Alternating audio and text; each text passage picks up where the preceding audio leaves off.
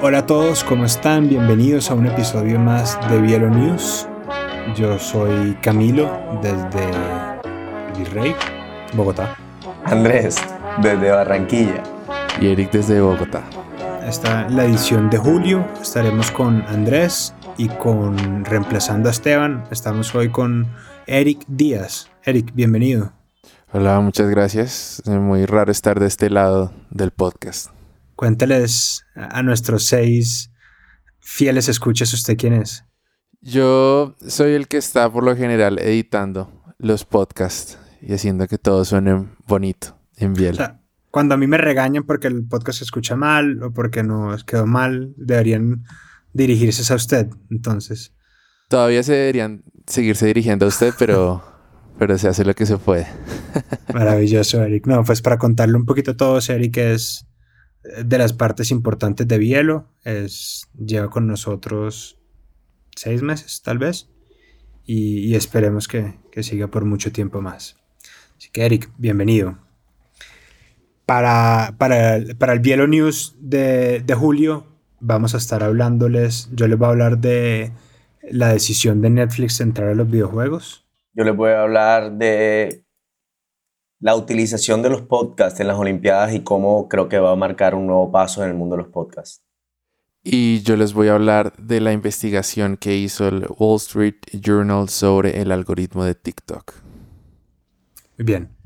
Entonces, yo comienzo, si les parece bien. Dale. Sí.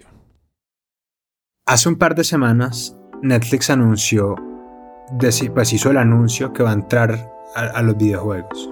Esto lo hicieron después del Learning Report de hace poquito, pues no sé, Puri, corrígeme, eso es el trimestral, cuatrimestral, lo que sea, después de su último Earning Report, en el cual pasó lo que sabíamos que iba a pasar y que veníamos hablando hace mucho tiempo de esto y cada vez gana menos, adquiere menos usuarios porque la competencia es cada vez más difícil. Y una estrategia muy, muy, muy interesante pues, de, Netflix es que va a incursionar en otras áreas fuera de lo, del solo el contenido streaming de video. No sé ustedes qué sientan, yo me pregunté inmediatamente, ok, ¿qué va a ser este tipo de juegos? ¿Va a ser realidad virtual? ¿Va a ser para, necesitamos una consola? Todavía no han dicho nada, entonces como que la pregunta sigue abierta. Sin embargo, yo siento que nos marca lo que será la próxima tendencia de los streaming services y es más contenido de diferente medida. Entonces retomamos este tema de Content is King, pero creo que ahora lo entendemos como Beyond Video. Me parece muy interesante el tema que sea interactivo. Creo que es, es algo novedoso. Estoy súper curioso. No sé, ¿ustedes alguna vez jugaron Bandersnatch? ¿Saben de qué les estoy hablando? No, yo no. Sí, ese fue el especial que hicieron con Black Mirror, si no estoy mal, donde uno decidía al final de la serie. Sí, señor. Sí, señor. exacto. Yo siento que Netflix ya había hecho. Tienen Bandersnatch y tienen un episodio de, de Kimi. ¿Cómo es que se llama Kimi? Eh, se llama Unbreakable con Kimi Schmidt. Está en Netflix. Muy recomendado. Es risa tonta, pero chévere. Hicieron también un episodio interactivo con ellos. Entonces yo siento que hace rato vienen como coqueteando con la idea de la interactividad. Y nada, súper emocionado. Los que me conocen saben que a mí me apasiona el mundo de los videojuegos. Entonces, nada, me parece súper emocionante empezar a sentir tan cerca todo, todo este tema de la interactividad, empezar a ver qué va a ser, qué van a hacer todos. Yo creo que los podcasts también están muy cerquita de, de, untar el dedo en, en, en, este mundo. Y, nada, quiero escucharlos pues, Andrés y Eric. Eh, Eric es, un, es muy gamer. Puri creo que la última vez que jugó fue FIFA 2006 o 2007. De pronto es muy nuevo. Entonces, quiero escucharlos como como, ¿qué sienten ustedes? ¿Qué, ¿Qué, les parece esto? Bueno, estuve también viendo por ahí esa noticia y creo que Netflix va a empezar con los mobile games. Y yo creo que la pregunta está lo que usted nos decía ahorita.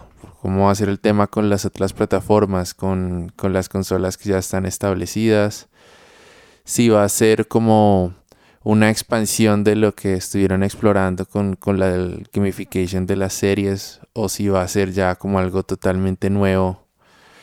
Eh, quedan como muchos interrogantes en el aire, pero definitivamente sí están, están buscando nuevas áreas donde expandirse y donde entrar, mientras que cada vez vemos más servicios de streaming, ¿no?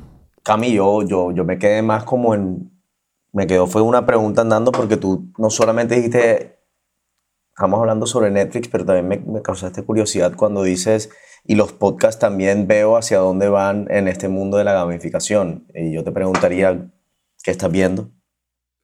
Chévere esa pregunta, Piu. Yo les contaba, pues le contaba a, a Eric y a todos en, en, Bielo que yo estoy haciendo parte una, de una investigación de la Universidad de York en donde están como testeando el futuro de los podcasts.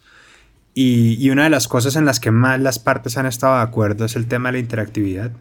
Tanto, yo creo que es como, pues podemos avanzar en, en perfeccionar lo que ya hacemos, que es tener una calidad de, en términos de historia, de sonido, lo que sea. Pero yo creo que la interactividad ofrece un término, pues un algo que todavía no conocemos. A mí algo que me gusta mucho cuando pienso en la interactividad es que la gente siempre las cosas son diferentes a lo que uno se imagina cuando uno le decían como una historia interactiva, uno inmediatamente va y se imagina estos libros como de Choose Your Own Adventure. Y, y no, no sé, yo siento que ningún videojuego en realidad termina siendo lo que uno quiere. Uno siempre, uno vive en esta ilusión de la elección, pero siempre termina llegando como que al mismo punto. Pues, salvo contadas excepciones. Así suele ser como la narrativa transmedia. Entonces, pues transmedia no es la palabra, es decir, narrativa como interactiva. Eso se llama narrativa ramificada, branching narrative, que, llaman, pues, que es como toda la narrativa como de, de, de, videojuegos, que es que en oposición como al cine y a la música es, que uno es el protagonista y elige el, el, camino. Entonces yo creo que, por ejemplo, creo que va a ser muy curioso lo que pasa en términos de interactividad con la audiencia, en términos del aspecto social. Entonces, ¿cómo, ¿cómo vamos a hacer para unir todas las reacciones de todos como que frente a los podcasts? Creo que hay algo muy, muy, muy interesante a desarrollar en términos de modificar los podcasts. Entonces, por ejemplo, que uno escuche un podcast y después lo vuelva a escuchar, pero sin los pianos o sin la guitarra o sin... Que, que, eso hoy en día ya se hace. Entonces, no sé, por ahí, por ahí voy viendo yo como la cosa. Bueno, Apple ya está en sus servicios de streaming, ya está ofreciendo sonido espacial o spatial audio para escuchar la música en de una manera distinta, ¿no? De acuerdo. Pues y ahora, y ahora que menciona Apple, otra cosa muy chévere de Apple es, el, Apple Arcade. Apple también, que es un gran, gran, todos los conocedores dicen que es, es de lo mejor que hay en juegos. Y es básicamente eso, es sumarle al streaming juegos. Pero bueno, creo que, que, estoy usurpando la conversación. Ojalá esto sea señal de que es un gran tema y pues si los jueces tengan en cuenta esto al momento de decidir pero hablemos de cosas menos, menos lúdicas y más trascendentales. Así que si quiere, Eric, cuéntenos de qué nos va a hablar usted. Bueno, ha sido noticia en los últimos días una investigación del Wall Street Journal que hicieron y estaban mirando a fondo el algoritmo de TikTok. Ellos crearon más de 100 cuentas eh, automatizadas, pues bots, y las programaron con distintos intereses que nunca fueron ingresados a la plataforma para ver cómo es que TikTok siempre lo lleva a uno como en este rabbit hole de, de temas, ¿no? Eh, lo que empezaron a, determinar con esta investigación es que por más de que TikTok hable de los shares, de los comments, de los follows, lo, lo más importante acá siempre es el watch time. Siempre que uno pausa o repite un video, ahí está tomando nota TikTok también está revisando qué música, qué temas, qué hashtags, qué autores le, empiezan a gustar a uno.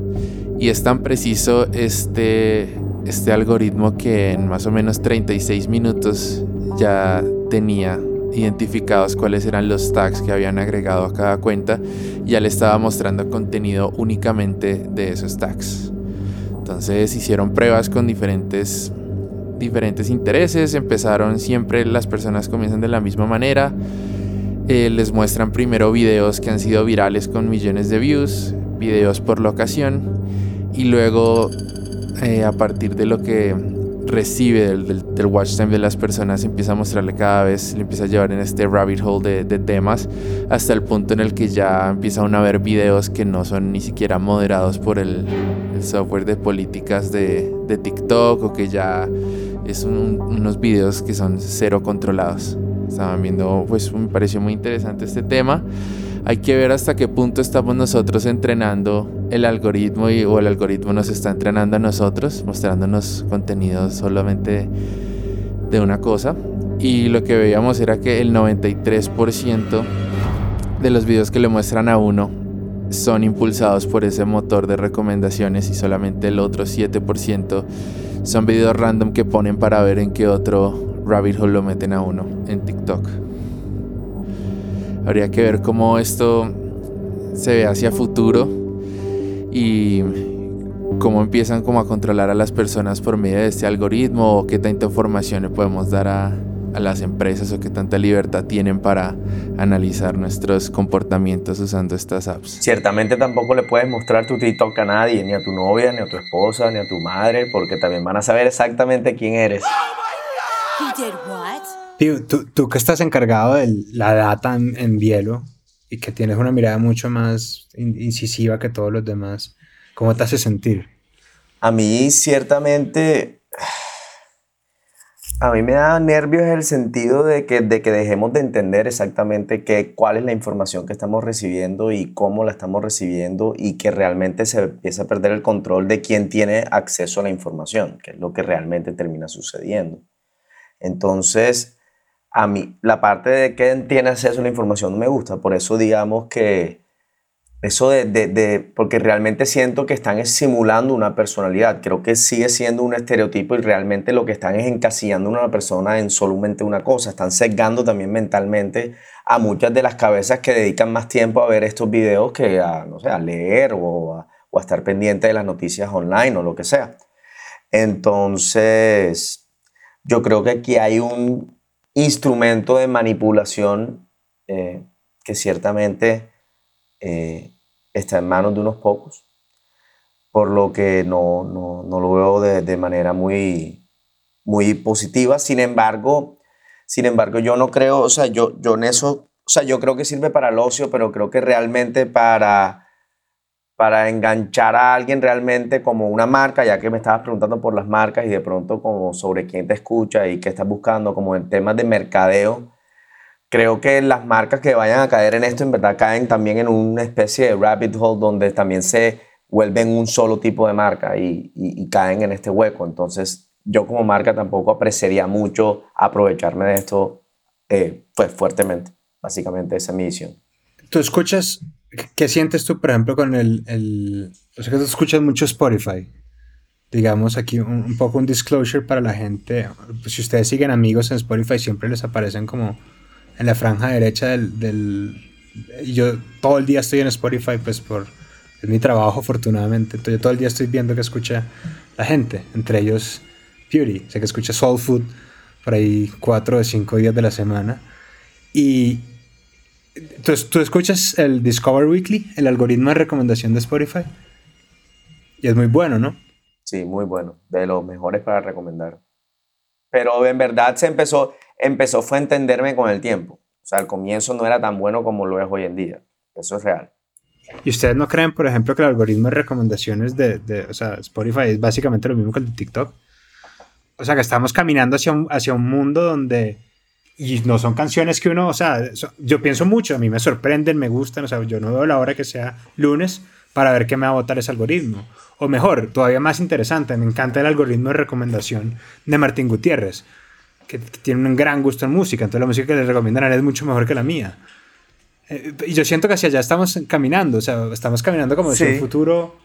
Pues, sí, pero te estás encasillando, digamos. O sea, yo escucho Discover Weekly, pero también escucho muchas otras cuentas que también aprecio su gusto musical. O sea, igual en TikTok puedes pasar del algoritmo. O sea, no estás obligado a ver eso, es porque funciona. Es interesante, o sea, es muy, muy, muy interesante. Les recomiendo encarecidamente el último episodio de Reply All. Eh, eh, pues todos saben que ese es uno de los grandes podcasts para mí del, pues, por lo menos de la etapa prepandemia. Y, y el último eh, episodio sobre TikTok, sobre eso que pues no, no, no, no toca tanto los, las implicaciones éticas del, del algoritmo, pero dice por qué funciona tanto, porque es tan bueno. Y yo creo que lo que a mí me, me hizo clic inmediatamente es que dicen, vea, la cantidad de información, ¿cuánto dura un video de TikTok? Duraban un minuto, ¿no? Hoy en día ya pueden durar tres, pero duraban un minuto. Entonces uno en 36 minutos alcanza a ver 36. En dos horas usted alcanza a ver 160 episodios en los que tienen información en 20.000 parámetros, cuánta gente sale, cuánta gente no sale, qué dice el texto, cómo lo dicen, qué parte sale. Eh, y la cantidad de información que alcanzan a recoger ahí es muchísima frente a lo que pasa, por ejemplo, en Netflix. Usted en Netflix ve una serie, o sea, yo no sé, digamos la última serie que me viene, bueno, me acabo de ver VIP y me demoré como dos semanas viendo VIP y ahí, o sea, el, el, streaming service no tiene información de nada. Solo saben que me gusta una serie en la que sale Judy, Dreyfus, que es medio de comedia, pero no, entonces la cantidad de información que alcanza a almacenar TikTok, yo creo que es lo que pasa con Spotify. Y yo creo que es hacia donde vamos. O sea, es...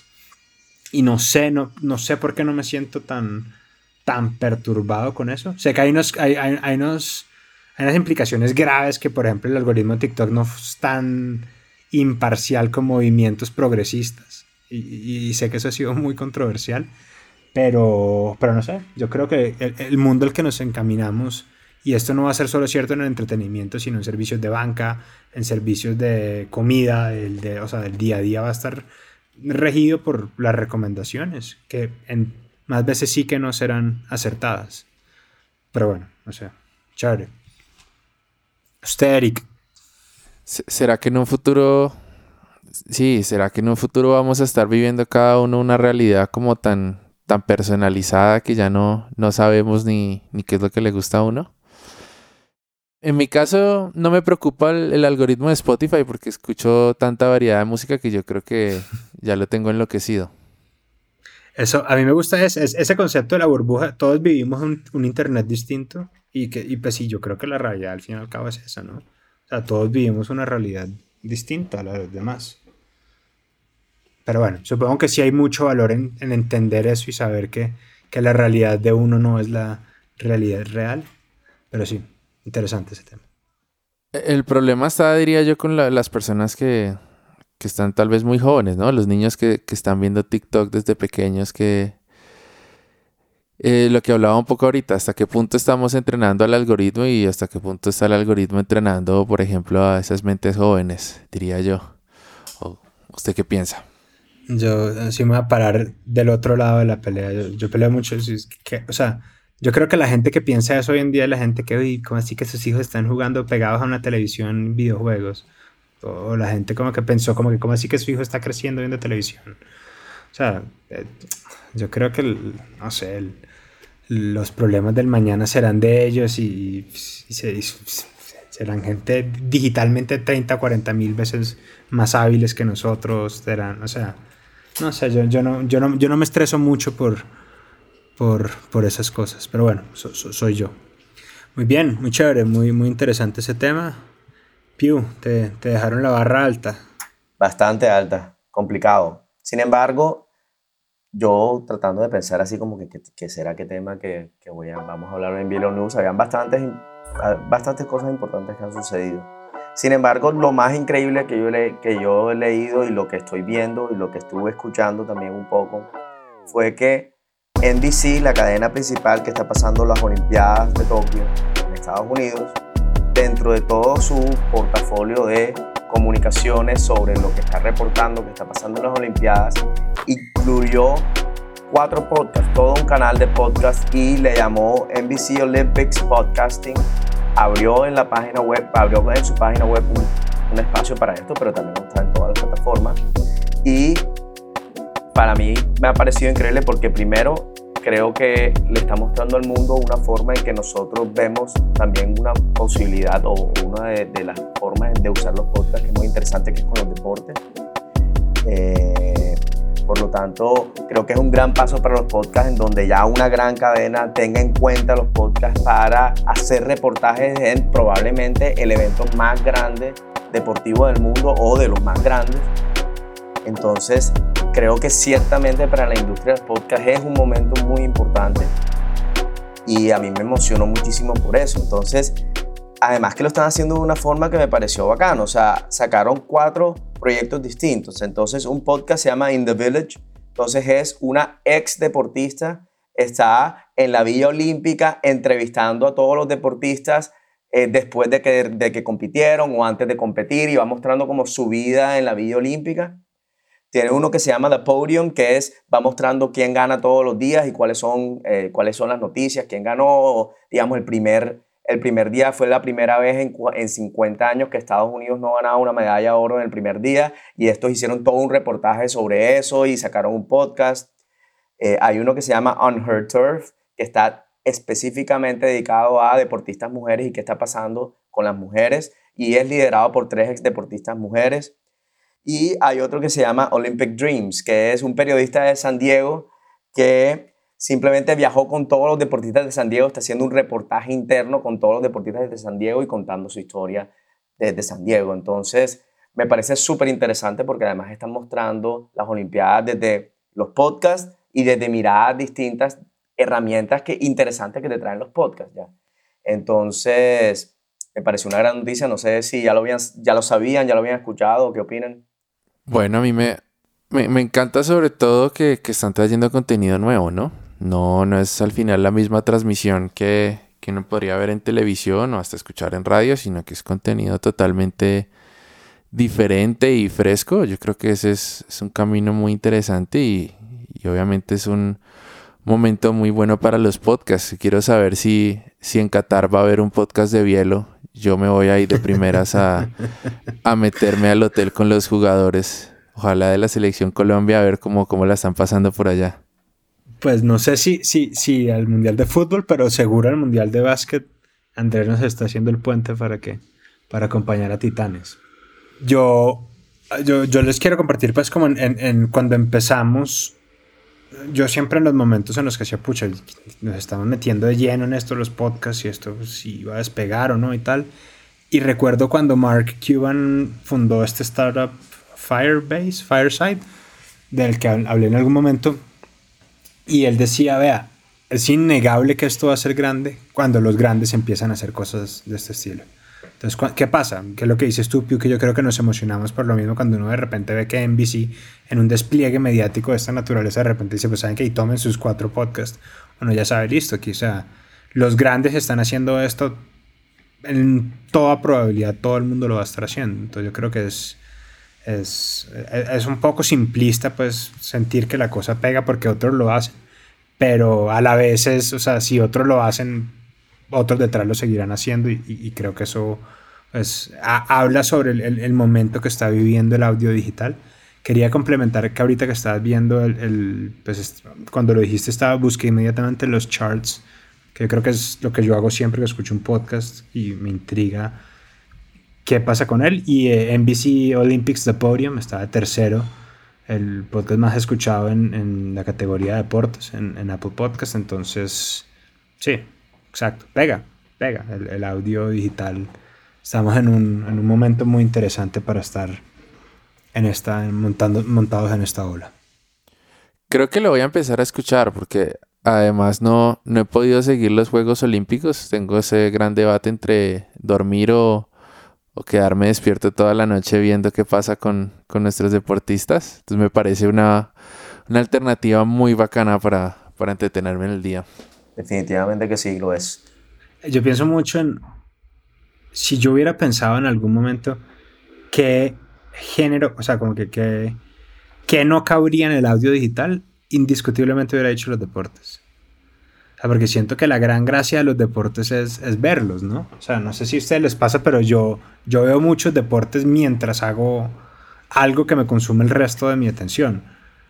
Entonces me parece muy interesante cómo, o sea, cómo, cómo llevamos esa, eso, eso que, que, en realidad lo que exige es verlo. Uno va al estadio y uno no escucha el fútbol, uno ve, o sea, los, los 11 manchitas por allá lejos patear el balón. Entonces como que es súper interesante, me parece como que cómo transformamos ese, ese aspecto de la realidad al lenguaje sonoro y, con tanto éxito. A mí me parece bacano es que realmente no trata de replicar lo que ya ver los deportes o lo que ya están haciendo. Realmente te están mostrando son como distintas perspectivas de acuerdo a las herramientas que los podcasts le brindan. Entonces eso me parece bacano porque realmente en verdad el podcast viene a complementar todo lo que hace NBC. Entonces el universo de lo que va a brindar. Entonces me parece espectacular, me pareció una jugada brillante. Buenísimo, muy, muy chévere el tema, Andrés. Habría que, ver cómo completamos una opción de que por medio de un algoritmo uno pueda decidir cómo juega los Olímpicos y, y, gana siempre Colombia, una cosa así, ¿no? Hay que ver hasta dónde nos lleva esa experiencia, ese rabbit hole. En mis Olimpiadas, Colombia fue el que más medallas ganó, sí, definitivamente. No, marica, yo espero no estar vivo en esa época. Muy chévere. Pero bueno, eh, Andrés, Eric, muy interesantes los temas de hoy. Eh, pues creo que nos vamos a la votación. Entonces voy a pedirle a la audiencia que al, cuando termine el conteo escriban en el chat cuál fue el tema que ganó. Eh, pueden escribir TikTok para el tema de Eric, Olimpiadas para el tema de Andrés o Netflix para el tema mío. Y en 1, 2, 3. Pues increíblemente, sí. Eh, con 1, 2, 3, 4, 5, 6 temas. Uf, ahí tenemos un empate técnico entre TikTok y las Olimpiadas, tres votos cada uno. No habíamos tenido empates en este programa, no sé cómo... No seamos tan americanos y digamos que el empate es una realidad, una posibilidad. Entonces tenemos dos ganadores, o sea, tenemos un solo perdedor hoy. Es un poco injusto, pero... pero nada, felicitaciones, Eric, Andrés, de verdad que fueron temas súper interesantes. Y nada, muchas gracias a todos por, por escuchar este programa. Saludo a Hablarte y a mi mamá, que son las personas que tengo mucha fe. Ser, Dólar no escucha. Do, Olarte no se pierde un episodio de, de, de Bielo News. Buena mono. Si hay alguien más ahí que, que es un fiel escucha, por favor háganmelo saber para incluirlo en los saludos. Y Eric, eh, muchas gracias por, por haber hecho parte del programa. Le deseamos la mejor de las suertes en Bielo. Bueno, espero que me sigan invitando y gracias, gracias por, por tenerme acá. A todos. A todos. Chao.